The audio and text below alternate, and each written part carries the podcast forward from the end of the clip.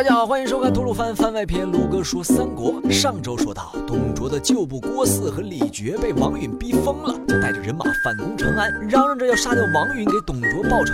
王允看是躲不过去了，就带着献帝一起与郭汜、李傕对峙。然而这个王允王司徒跟我们所熟知的那个王朗王司徒相比，口才就木有那么厉害了。吞服老儿说不出口，张嘴就是自己多么忠心为国，发言不到三十秒就跳楼自尽，完全不给别人挽留机会嘛。虽然王允一心赴死报效国家，然而他的死并没有做出什么贡献。郭汜、李傕乃是董卓旧部，加上谋臣贾诩的计策，这俩趁机进了朝廷后，只是又重复董卓挟天子的旧路而已。当然，这都是后话，暂且不说。董卓一死，郭汜、李傕又不闹了。献帝还以为能过上一段安稳的日子，结果龙椅都还没坐暖，就前方电报说黄巾余党死灰复燃，攻打兖州去了。朝堂之上，武将们左推右推，最终把这个麻烦差事丢给了东郡太守曹操。于是讲了这么久，董卓、吕布、绿绿绿，镜头终于又回到了曹操这个演绎主角身上。曹操身处东郡，虽然一直在养兵蓄锐，但朝廷那边乱成了一锅粥，自然没有粮发给他这个太守，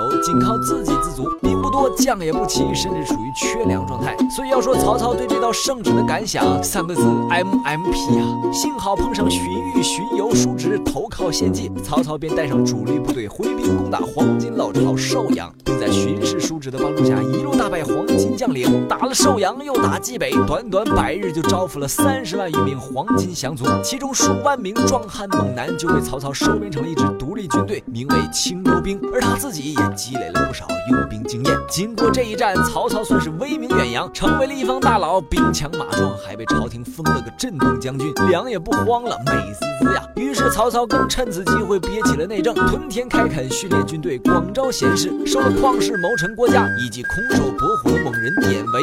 黄金战队即将成型，由此渐渐有了跟袁绍叫板的资格，变得各方之力争相示好，其中也包括了徐州牧陶谦。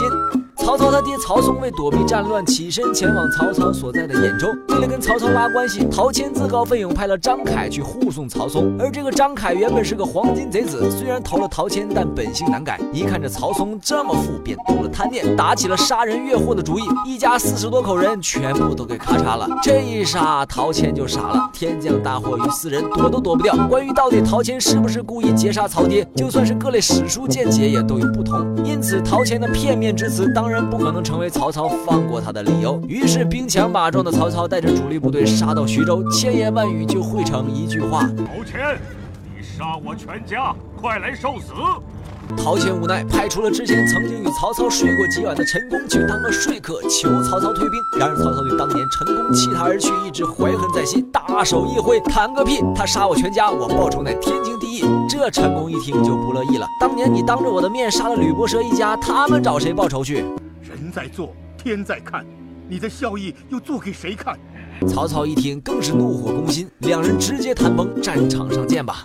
曹军太强了，陶谦一家肯定打不过嘛。于是他派了糜竺、陈登分别去找孔融、田凯搬救兵，而恰逢孔融这边刘备路过，啥屁事都想插上一脚的刘玄德自然是一口答应救援。不过他自己兵少，打不过人家青州兵十万，又去找了公孙瓒，借来了朝思暮想的赵云以及附赠的两千兵马，便风风火火赶往徐州。陶谦一看，哇，冤大头啊，不，刘大耳来了，赶紧你就想把徐州牧之位让给刘备。刘备一想，你真当我傻？现在曹军压境，我来接手徐州牧，岂不是把你这口大锅也给接了？连忙素质三连送上，且慢，不接，我求你了，大哥，说的头头是道，仁义双全。陶谦本人都被说的一愣一愣的，哎，只能作罢。而此时一心报仇而倾巢而出，甚至连刘备派来的信使都打算直接砍掉曹操。万万都没想到，陈宫居然去游说了陈留太守张邈与前来投奔的吕布，趁兖州后方空虚发兵攻打，几乎就抄了自己的老家。这后院起火，前线僵持，曹操